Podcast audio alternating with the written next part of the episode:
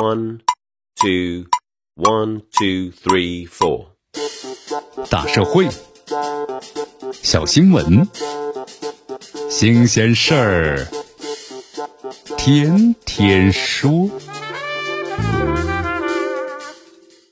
朋友们，你们好，这里是天天说事儿，我是江南。这两天呢，伊能静这个怒怼啊某脱口秀的节目，说撰稿者的不尊重女性的话题，引发了广泛的关注。事情的起因呢是这样的：近日啊，黄奕在这个节目上称啊自己是上错花轿嫁错郎，借此来吐槽这个秦昊呢娶伊能静是上对花轿嫁对娘。每次情人节的时候，说秦昊啊都能够送伊能静呢很多的康乃馨。对此的话，伊能静发文呢表示非常的不满，这女人大就是娘，怎么没听说过男人大嘲笑是爹呢？我们和男人一样，不是嫁不是娶，我们一样的是选择了婚姻。作为当事者本人，我不接受这个梗。他表示希望呢写稿的人请学会尊重女性。那么一时间，此事引起了社会的热议。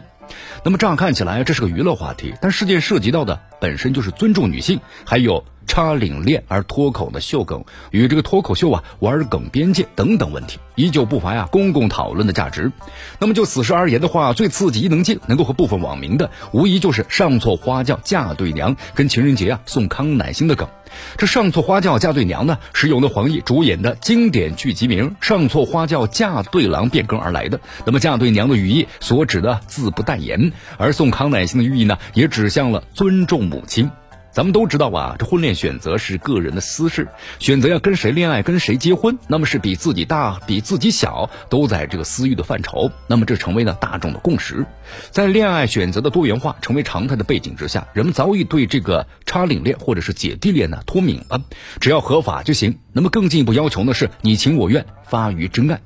在这件事上啊，那么着眼于是嘉宾的自曝槽点的节目设计，还有综艺效果来看，这姐弟恋的等等话题，那么都成为话题点，本不稀奇。秦昊本人在脱口秀表演当中啊，也提及到了这一点。但有些地方呢，本可更讲究，但有些边界啊，更该被顾及到。你看，舞台是个公共的空间，经过互联网传播放大的综艺节目，那更具有更强的公共空间的属性啊。公众人物，包括那明星的婚姻，即便是曾经或正处于全民话题的热点当中，也应该充分的被尊重。这明星可以牺牲部分的隐私，换取呢关注度或者是利益，但这不等于他们的全部私生活就能够任人呢开黑。这吐槽类的脱口秀依然有某些豁免权，但一样呢受到公共表达的约束。这节目本身呢并不具备比个体更多的评述的特权。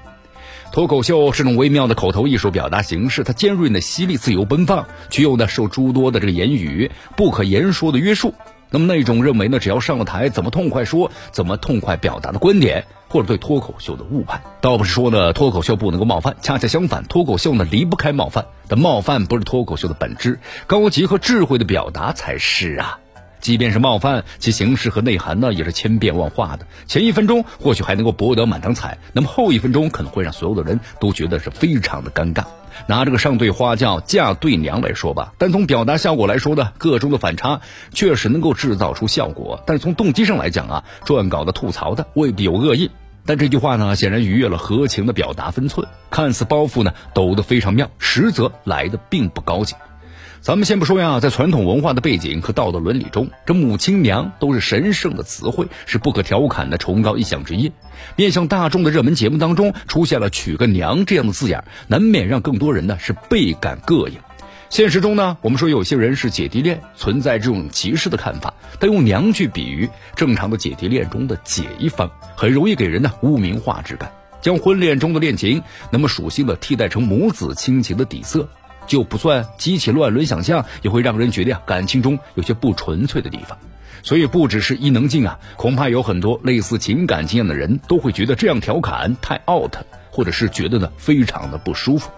可以拿情感作为槽点，但不能够任意的调侃呐。可以拿年龄说事儿，但不应拿母子恋去打趣呢姐弟恋。可以提到弱势群体，但不可对其呢进行攻击。这些创作底线本该守护。